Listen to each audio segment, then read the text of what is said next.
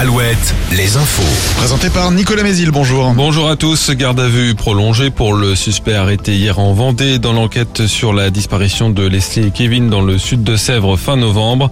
L'homme de 22 ans, un ami du couple, a été interpellé à l'Aiguillon-sur-Mer. Les enquêteurs ont relevé des incohérences dans ses déclarations concernant son emploi du temps le soir de la disparition du couple à qui il avait prêté sa maison.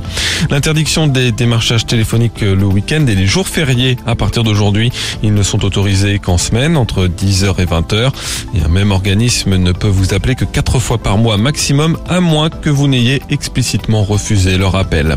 La fin ce soir des négociations annuelles entre la grande distribution et les industriels pour fixer les prix d'achat des produits alimentaires et donc les prix dans les rayons. Cette hausse pourrait être d'environ 10% alors que l'inflation sur l'alimentaire atteint déjà 14% sur un an. Bruno Le Maire, le ministre de l'économie, a promis hier des mesures dans les prochains jours pour contenir cette hausse des prix. Noël Legrette attaque la ministre des Sports en diffamation après avoir démissionné hier de la présidence de la Fédération française de foot. Il va demander également en justice l'annulation du rapport d'audit qui l'accable.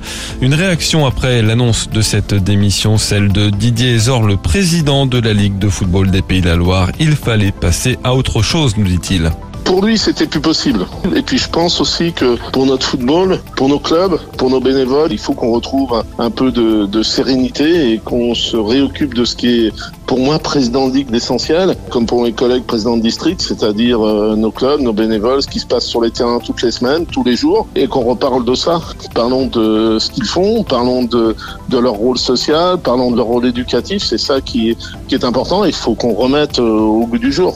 Et sur les terrains, un premier qualifié pour les demi-finales de la Coupe de France. Lyon intègre le dernier carré. Ce soir, euh, Nantes reçoit Lens à huis clos pour une place en demi-finale. À suivre aussi Toulouse-Rodez et Marseille.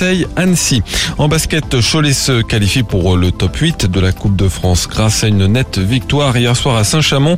Euh, les Angevines, quant à elles, n'ont quasiment aucune chance de se qualifier pour les demi-finales de l'Eurocoupe. Elles doivent battre l'Asvel d'au moins 31 points ce soir en quart de finale retour. Euh, le temps, plein soleil pour ce mercredi. On a eu quelques flocons dans la nuit sur une partie de la Vendée et du Maine-et-Loire. Le vent de nord-est souffle encore cet après-midi. Les maxi autour de 8 à 9 degrés.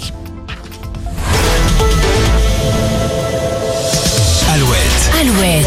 Le 6-10. Le 6-10. De Nico et Julie. Alouette. Et ça y est, dans 15 jours, c'est l'événement Claudio.